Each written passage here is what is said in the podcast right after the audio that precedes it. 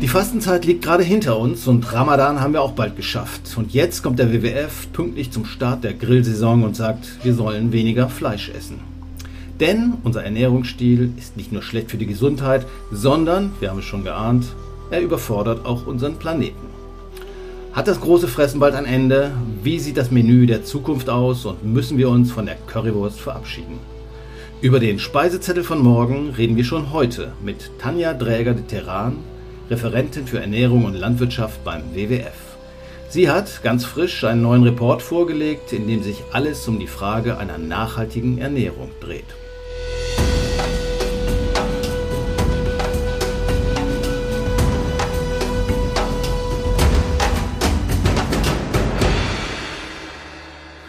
Hallo Tanja, was gibt's heute bei euch zu essen? Ja, hallo. Was gibt es bei uns zu essen? Ich denke, ich mache heute etwas mit Spinat und Kichererbsen und vielleicht noch ein Stück Lachs dazu. Das muss ich aber noch mal schauen. Ich habe mir noch nicht so viele Gedanken gemacht. Das scheint ja zumindest sehr lobenswert, wenn ich mir euren Report angucke. Äh, wobei beim Lachs bin ich mir nicht so ganz so sicher. Ihr guckt euch in der Studie verschiedene Lebensstile, Ernährungsstile an und kommt zu dem erwartbaren Schluss, dass zu viel Fleisch essen nicht besonders gesund ist für unseren Planeten. Korrekt? Das ist sicherlich korrekt. Äh, da müssen wir uns in Zukunft auf einen anderen Weg machen. Nichtsdestotrotz, ich möchte darauf hinweisen, dass wir natürlich nicht jedem seine Currywurst madig machen möchten. Da bin ich erleichtert. sondern eher das Bewusstsein schärfen, wie viel Fleisch können wir noch essen, woher sollte das Fleisch kommen, dass es mehr in Zukunft ein Genussmittel wird und nicht ähm, zum alltäglichen Essen dazugehört. Und darüber geht unsere Studie, weil wir nochmal als erstes darauf aufmerksam machen möchten, warum ist Ernährung eigentlich überhaupt relevant für unseren Planeten? Wie können wir unser Ernährungsverhalten ändern?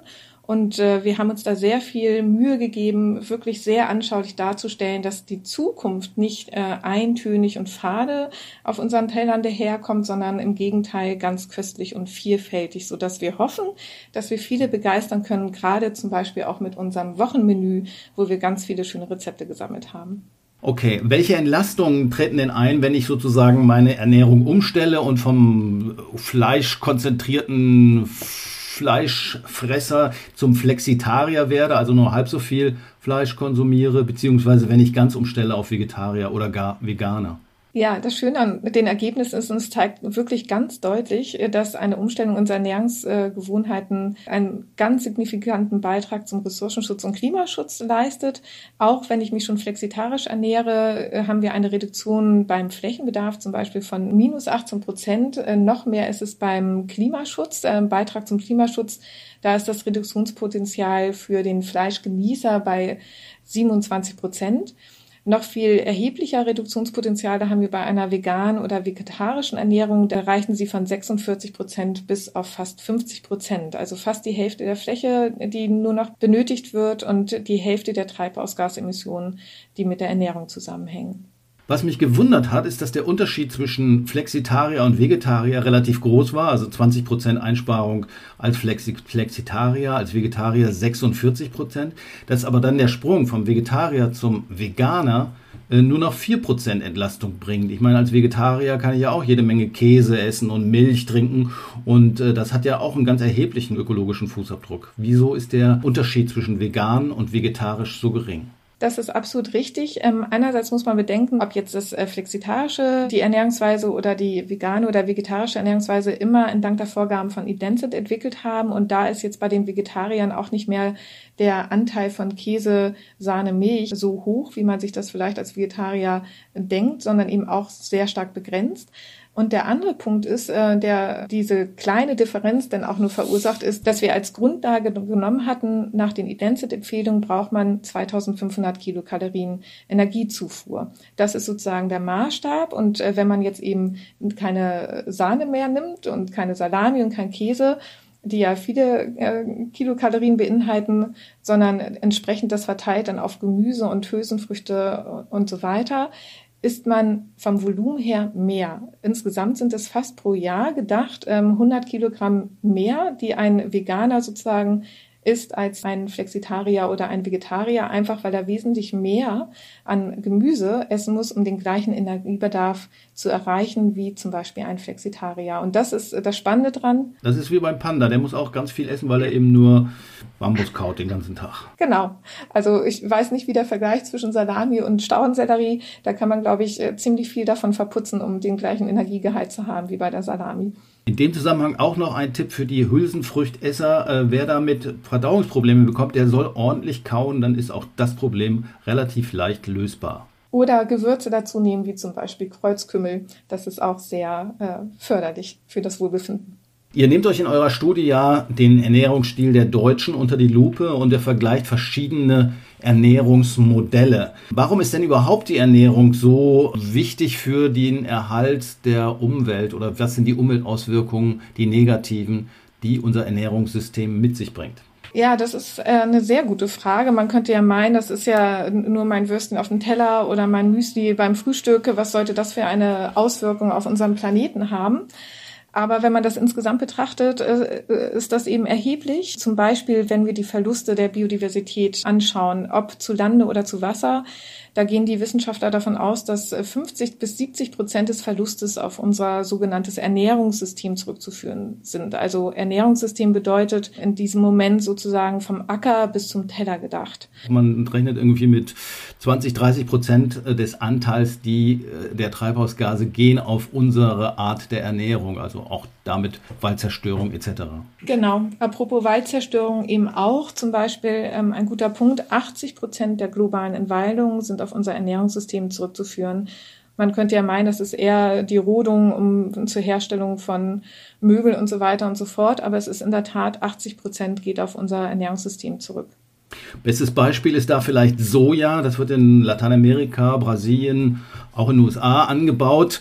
Äh, und dieses Soja wird vor allen Dingen eingesetzt, um die Tiere hierzulande zu füttern. Aber Kritiker heißen dann, ja, wieso, ihr esst doch auch alle Tofu. Äh, stimmt das? Ja, wir haben uns das nochmal in dieser So schmeckt Zukunft genauer unter die Lupe genommen und haben errechnet, dass äh, wir, wenn man die Gesamtfläche äh, betrachtet, die wir für unsere derzeitige Ernährung betrachten, 17 Prozent davon geht auf den Flächenbedarf für den Anbau von Soja zurück. Also 17 Prozent unserer gesamten Ernährungsfläche nur für den Sojaanbau. Und wenn man da dann schaut, wofür eigentlich, als Futter oder als Tofu oder Sojaöl, dann ist das sehr, sehr deutlich. Von den 2,8 Millionen Hektar, die wir benötigen, benötigen wir 96 Prozent zur Herstellung von Sojaschrot als Futtermittel für unsere Tierhaltung und nur 4 Prozent eben für die Herstellung von Tofu zum Beispiel oder Sojaöl. Also Tofu essen ist noch okay. Sojakonsum über den Umweg des Fleisches ist dann nicht mehr so ganz okay, zumindest nicht, wenn man äh, ökologische Aspekte im Auge oder in diesem Fall im Mund haben möchte. Ja, und zumal Soja eben, was für Futtermittel angebaut wird, zumeist aus Brasilien, Argentinien oder den USA kommt. Und das Soja, was wir verzehren als Tofu, kommt meistens aus anderen europäischen Ländern, aus Frankreich, aus Italien und so weiter.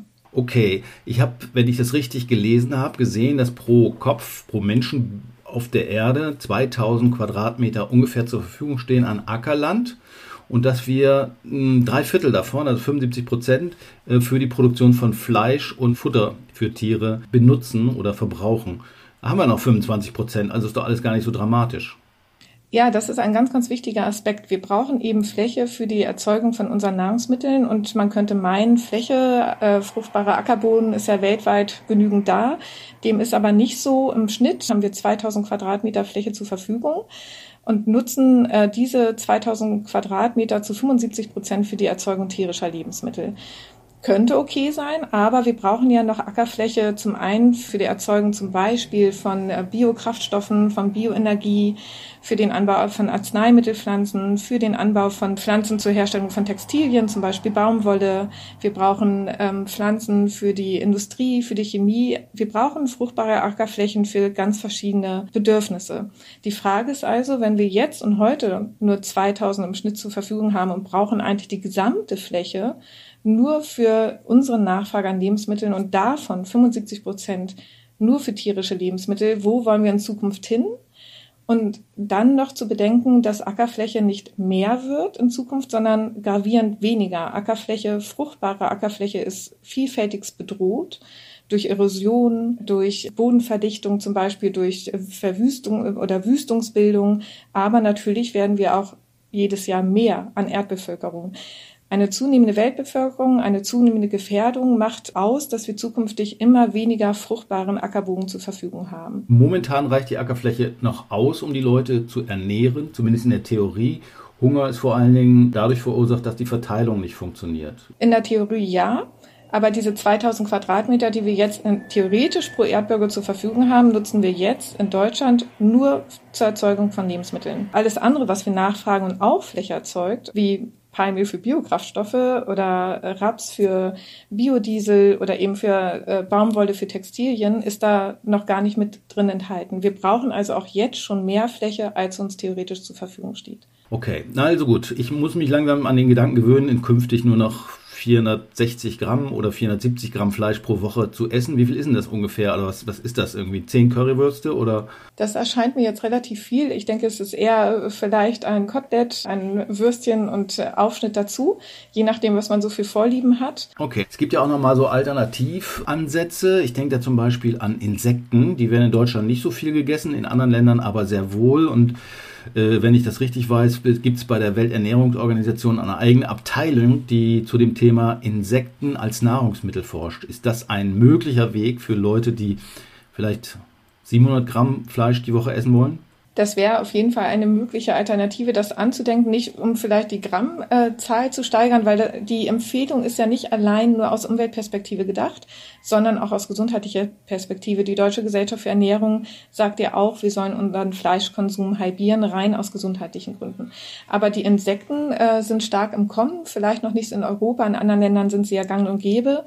In Europa ist es wahrscheinlich eher so, dass wir sie als alternative Proteine zunehmend äh, in den Blick nehmen aber eher nicht als ganze Insekten, sondern zum Beispiel als Insektenmehl. Da gibt es schon Kekswarenhersteller, noch nicht in Europa, aber in den USA, die eben Insektenmehl als zusätzliche Proteingabe nutzen. Mit Insekten ist ja auch, dass man die Insekten nicht selber isst, sondern sie zum Beispiel zu Tierfutter verarbeitet. Also dass man Soja aus Flächen aus Südamerika ersetzt durch Insekten. Wäre das auch ein Ansatz, den man verfolgen könnte? Es wäre vielleicht eine Komponente, wobei der richtige und wichtigere Ansatz ist zu gucken, äh, wie viele Tiere können wir uns in Zukunft noch leisten, sozusagen, eben aus Klimagründen und aus ernährungsphysiologischen Gründen Gründen und daher zu schauen, wenn der Tierbestand ja auch nicht mehr so groß ausfällt, wenn wir uns anders ernähren, wie können wir die Tiere dann füttern mit heimischen Futtermitteln, mit Leguminosen? Können wir wieder sozusagen die Wiederkäuer mehr mit Grassilage und so weiter füttern?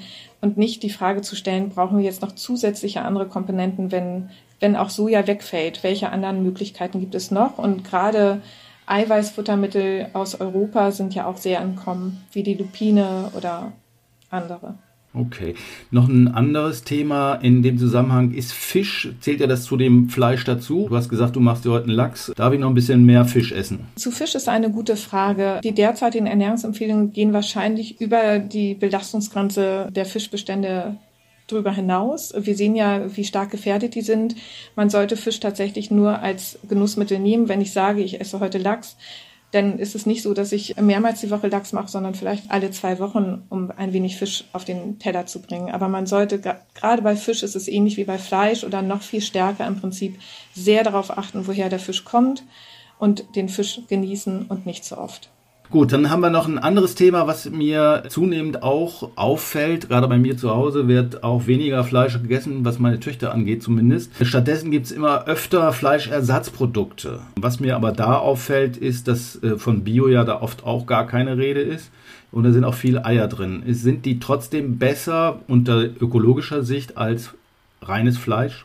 Bei den Fleischersatzprodukten muss man schon sehr stark hinschauen, ob sie für die Gesundheit sozusagen so zuträglich sind, aber auch für die Umwelt. Da kommt es sehr darauf an, was genutzt worden ist. Sie sind generell, äh, wenn man jetzt die ähm, ökologische Brille aufsetzt, sicherlich besser zu bewerten als Fleisch selber. Aber zum Beispiel, was du eben gesagt hast, wenn Ei drin ist, ist ja schon die Frage, was für Eier werden genutzt und das sind sicherlich häufig nicht die Bio-Eier. Ansonsten ist eben auch kritisch anzumerken, dass sie eben oft hochverarbeitet sind, äh, viele Zusatzstoffe enthalten, äh, viel Salz und so weiter und daher aus gesundheitlicher Sicht nicht immer zu empfehlen sind. Aber sie sind sicherlich eine sehr, sehr hilfreiche Brücke, um diejenigen zu erreichen, die gerne Fleisch essen und gerne den gleichen Geschmack haben, aber eben als pflanzliche Alternative. Ich persönlich bevorzuge nicht so das Tofu-Würstchen oder andere Produkte, sondern tatsächlich dann lieber frisches Gemüse. Gut, jetzt sollen wir mehr Gemüse essen. Esst mehr Obst und ihr bleibt gesund. Stand früher immer auf den Obsttüten. Ich weiß nicht, ob das heute noch so ist, habe ich lange nicht mehr gesehen. Äh, aber was du eben schon angesprochen hast, ist ja die Verarbeitung von Lebensmitteln. Das heißt, unser Lebensstil erfordert ja ein Stück weit auch, weil wir weniger Zeit haben zum Kochen, dass wir eben mal schnell uns ein Steak in die Pfanne hauen oder was Schnelles essen. Äh, heißt das nicht letztendlich auch mehr? Also das heißt, wenn wir unseren Ernährungsstil ändern müssen, aus ökologischen Gründen, dann heißt es doch eigentlich unser Leben auch verändern, nämlich uns mehr Zeit fürs Kochen zu nehmen. Früher, meine Oma, die stand noch einen halben Tag in der Küche und hat gekocht. Wenn ich abends was zu essen mache, dann sollte es möglichst schnell gehen, dann sind es ein paar Nudeln oder ein Stück Fleisch, was man mal eben in die Pfanne haut. Ja, da ist sicherlich noch viel in der Zukunft zu ändern und das von Beginn an. Also ob man äh, anfängt bei den Kindergärten, über die Grundschulen und Schulen auch wirklich die Ernährungsbildung nochmal ganz neu und anders zu denken. Da gehört ja alles dazu, ja. Es gehört dazu, dass sehr verpönte Fachhauswirtschaft wieder mehr Bedeutung erlangt, dass man wirklich wieder mehr lernt und beibringt, was heißt eigentlich zu kochen, wie gehe ich mit Gemüse und Obst und so weiter um. Es gehört dazu, Schulgärten einzurichten, äh, vielleicht einen Kontakt auch zu den umgehenden Landwirten herzustellen, dass die Kinder überhaupt wieder einen besseren Bezug bekommen bekommen zu ihrem Essen. Dazu gehört aber auch eine grundlegende Neuausrichtung zum Beispiel der Ausbildung für Köche. Ja, die ist 1998 das letzte Mal angefasst worden und damals war vegetarische, vegane Ernährung noch eigentlich gar nicht so Thema und wird in der Ausbildung nicht in diesem Umfang oder eigentlich fast überhaupt noch nicht gelehrt. Und wenn wir das nicht hinbekommen, ähm, dass in der Ausbildung der Köche diese vegane oder äh, vegetarischen Ernährungsweisen viel mehr Gewicht bekommen, werden wir auch weniger Leute in der Kantine oder in der Schule oder im Kindergarten überzeugen, eine andere Wahl zu treffen, weil wir werden nur überzeugen über den Geschmack und über den Genuss. Und äh, dazu muss eine vegane Speise oder vegetarische Speise eben genauso köstlich sein wie die fleischliche Alternative. Ich habe grundsätzlich den Eindruck, dass aber vegetarisches Kochen einfach viel schwieriger ist und viel mehr Zeit braucht. Ähm, da muss man sich richtig Gedanken machen, vielleicht irgendwelche Hülsenfrüchte schon einen Tag vorher einweichen, während man sonst eben mal schnell was zusammenbrutzeln oder schmeckt dann auch einigermaßen. Ist mein Eindruck nur mein subjektiver oder ist das generell so? Ich glaube, es ist eher generell so, dass da viel Wissen verloren gegangen ist, dass viele eben unterwegs essen oder sich Essen bestellen oder dass es auch zu Hause gar nicht mehr so richtig ja den Kindern beigebracht wird, weil wir uns in unserer Gesellschaft sehr stark verändert haben und das Ritual, dass man in der Küche steht und kocht, dass man gemeinsam isst, ist sehr stark verloren gegangen. Hier ist es sicherlich wichtig, dass wir da als Gesellschaft zukünftig dem Essen wieder einen anderen Wert beibringen. Ihr habt ja für euren Report, für eure Studie vor allen Dingen auf Deutschland geguckt. Wobei man natürlich schon auf internationale Unterschiede hinweisen muss. Ich glaube, ein Inuit in der Arktis, dem kannst du schwer sagen, er soll mehr Spinat essen, weil der wächst dann nicht, sondern der wird natürlich äh, auf die Ressourcen, die zur Verfügung stehen, zurückgreifen und das wird in erster Linie Fisch sein oder vielleicht mal eine Robbe, oder? Ja, das haben auch diese internationalen ähm, Ernährungsempfehlungen, die ich vorhin genannt hatte, von der Identitätskommission ganz bewusst mit betrachtet. Ne? Es sind globale Empfehlungen, aber es wird immer wieder darauf hingewiesen, dass natürlich die Traditionen der verschiedenen Länder mit berücksichtigt werden sollten und die Ernährungsempfehlungen entsprechend angepasst werden. Das ist jetzt nicht eins zu eins auf alle Regionen der Welt übertragbar. Okay, wir haben also gelernt, wir müssen oder sollten unsere Ernährung ein bisschen umstellen, ein bisschen bewusster uns ernähren. Das ist so, was jeder selber machen kann. Äh, aber wir sind ja nicht die einzigen Akteure als Privatpersonen und da spielen ja noch andere eine Rolle. Welche Aufgaben kommen denn zum Beispiel auf die Politik zu? Was muss die tun, damit unsere Ernährung oder unser Ernährungsstil nachhaltiger wird? Sie muss sehr viel mutiger werden, die Politik. Wir haben ja seit Jahren zum Beispiel die Empfehlung der Deutschen Gesellschaft äh, für Ernährung äh, sind publik, dass die Deutschen eigentlich weniger Fleisch konsumieren sollten, rein aus gesundheitlichen Gründen. Aber es gibt kaum einen Politiker, der das tatsächlich in den Mund nimmt und äh, dafür eintritt, aus gesundheitlichen Gründen. Das müsste sich ändern. Es muss ganz klar sein, wo stehen wir eigentlich in Deutschland heute und wo wollen wir in Zukunft hin warum müssen wir uns bewegen und äh, in welcher Art und Weise wollen wir uns in Zukunft äh, auf den Weg begeben. Und hier erwarten wir von der kommenden Bundesregierung eine ressortübergreifende Ernährungsstrategie, die sich an den planetaren Grenzen unseres Planeten ausrichtet und ressortübergreifend deswegen, weil es nicht sein kann, dass eine Ernährungsstrategie allein vom Landwirtschaftsministerium entwickelt wird. Aus unserer Sicht gehören da ganz verschiedene Perspektiven dazu, die Umwelt, äh, die Bildung, aber auch die Wirtschaft, Entwicklungszusammenarbeit. Von daher gehört es zu einer Strategie, die so ein komplexes Thema wie Ernährung umfasst, dass verschiedene Blicke darauf gerichtet werden und es gemeinsam entwickelt wird. Was heißt das konkret? Brauchen wir eine Steuer oder soll jetzt das Kotelett verboten werden? Was heißt das konkret?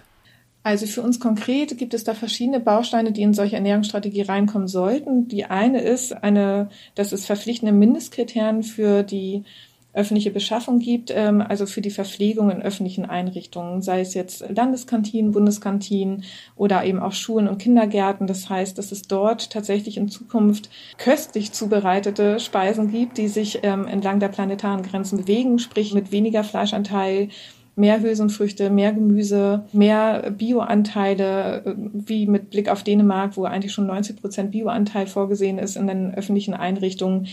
Also diesen Weg fordern wir ein, weil die öffentliche Hand hier eine Vorbildfunktion ähm, einnehmen sollte und dies bislang noch nicht tut, im ausreichenden Maße zumindest. Dann hattest du die Steuer angesprochen. Wir haben uns jetzt als WWF äh, angeguckt, was ist im Moment in der Diskussion und das ist die sogenannte Tierwohlabgabe und die Erhöhung der Mehrwertsteuersätze für tierische Produkte. Bei der Tierwohlabgabe muss man dazu sagen, sie wurde allein mit dem Ziel sozusagen diskutiert oder auch auf den Weg gebracht, um den Umbau in der Tierhaltung zu finanzieren. Ja, da geht es äh, darum, mehr Tierwohl in der Tierhaltung zu schaffen. Das ist per se ja gut, aber es geht nicht mit dem Blick dahin, dass wir ja eigentlich eine geringere Tierhaltung in Deutschland brauchen in Zukunft. Die Erhöhung der Mehrwertsteuer wiederum haben wir uns auch angeschaut. Ähm, da ist es so, dass vorgeschlagen wird, die Mehrwertsteuer von 7% auf 19% für alle tierischen Produkte zu erhöhen. Eigentlich auch eine gute Idee, aber sie würde dann auch nachhaltigere Produkte betreffen, zum Beispiel Biofleisch oder ähm, Biomilch. Und da die Diskrepanz heute eh schon sehr hoch ist und äh, Bio-Lebensmittel für viele auch einkommensschwache Haushalte ja überhaupt nicht leistbar sind, würden wir eher dazu übergehen oder vorschlagen, eine differenzierte Lenkungssteuer umzusetzen. Die finden wir sehr charmant. Mit einer differenzierten Lenkungssteuer oder Lenkungsabgabe könnte man eben differenzieren. Ähm, nachhaltigere Produkte wie Bio-Lebensmittel ähm, könnten von der Abgabe ausgenommen werden oder geringer belastet werden und äh, konventionelles Fleisch, da würde die volle Abgabe drauf liegen. Das heißt, eigentlich findet ihr, dass Fleisch auch zu billig ist. Und da ist ja nicht nur die Politik oder die Steuer dafür verantwortlich, sondern da ist ja auch der Handel in der Verantwortung. Das heißt, irgendwie das Nackensteak für wenige Euro auf den Markt zu werfen, ist letztlich unter ökologischer Sicht auch nicht verantwortbar. Ja, ich habe letztens nochmal genau dafür nochmal recherchiert und habe Angebote gefunden für ein äh, ganzes Hähnchen für 2,20 Euro, 2,50 Euro, ein Kilo ähm, Hähnchenschenkel für 1,70 Euro. Da ist in der Tat Gemüse im Vergleich teurer, zum Beispiel Aubergine oder Brokkoli. Hier ist völlig richtig zu hinterfragen, wie kann es sein, dass hier Fleisch so billig angeboten wird und eben Gemüse entsprechend eigentlich dann teurer ist. So können wir jedenfalls äh, keine Transformation erwarten, dass Verbraucher demnächst nochmal lieber zum Brokkoli greifen. Ich fasse nochmal zusammen. Wir sollen weniger Fleisch essen, ungefähr halb so viel. Stattdessen mehr Erbsen, Bohnen, Linsen, Brokkoli und Spinat und auch mehr Nüsse. Eigentlich ist das ganz anderes Essen, oder? Ist es an anderen Ländern tatsächlich so, dass es schon Regionen gibt, wo man sich nachhaltiger ernährt? Ja, da gibt es äh, eigentlich sehr viele Regionen. Also äh, viele asiatische Länder äh, entsprechen eigentlich diesem Bild, äh, jedenfalls jetzt noch. Da geht ja dann auch der Fleischkonsum gerade nach oben. Oder zum Beispiel Indien. Das ist eigentlich immer das Land, das man äh, gerne erwähnt. Da ist äh, die alltägliche Speise, fußt ja sehr auf Reis, auf viel Gemüse, auch viele Hülsenfrüchte. Genau. Und der Fleischanteil ist in der Regel sehr gering. Vielleicht würde ich ja gerne noch mal ans Herz legen. Wir haben einige Hintergrundberichte. Dazu die Proteinfrage, wo man sich noch mal anschauen kann, wenn ich denn weniger Fleisch esse, welche Alternativen gibt es dann? Da machen sich ja viele große Sorgen. Wobei dazu zu sagen ist, wir essen im Moment eigentlich eher zu viele Proteine als zu wenig. Aber da haben wir nochmal aufgeführt, was ist es denn? Also neben Hülsenfrüchten wie Bohne, Erbse, Linse, Tofu, Tempeh und so weiter sind es eben auch zunehmend Algen, die auf den Markt kommen. Ähm, die Insekten hatten wir vorhin schon angesprochen. Und mit Blick auf die Zukunft ist es dann äh, vielleicht eben auch Fleisch aus dem Labor. Okay, darauf werden wir sicherlich noch ein bisschen warten. Wir können aber auf jeden Fall schon mal anfangen, weniger Fleisch oder generell weniger zu essen, denn eure Studie sagt, 2600 Kalorien pro Tag nimmt jeder Deutsche im Schnitt zu sich. Das sind 10% zu viel. Da ein wenig abzuspecken im wahrsten Sinne des Wortes wäre sicherlich sinnvoll und das würde nicht nur unserer Gesundheit, sondern auch dem Planeten helfen. Vielen Dank, Tanja. Vielen Dank an dich. Wir halten fest, Liebe geht durch den Magen und das heißt für Naturliebhaber auch weniger Fleisch auf dem Teller. Wenn wir ehrlich sind, haben wir es eigentlich schon immer gewusst. Spinat ist gesund, auch für die Natur. Die Empfehlung an Besseresser, halbiert den Fleischkonsum und setzt mehr auf Gemüse, Hülsenfrüchte und Nüsse. Einen Vorgeschmack davon gibt es zum Beispiel beim Inder um die Ecke und statt Nackensteaks kann man auch Spargel, Kartoffeln oder anderes Gemüse auf den Grill packen. Rezeptvorschläge für Menüs der Zukunft findet ihr bei uns auf der Homepage. Der Link auch dazu in den Show Notes zu diesem Podcast. Das war unsere Episode von Überleben zum Thema Ernährung. Mein Name ist Jörn Ehlers. Ich bedanke mich fürs Zuhören und freue mich, wenn ihr auch nächstes Mal dabei seid bei Überleben, dem Podcast des WWF, den ihr natürlich auch gerne abonnieren könnt. Macht's gut und guten Appetit.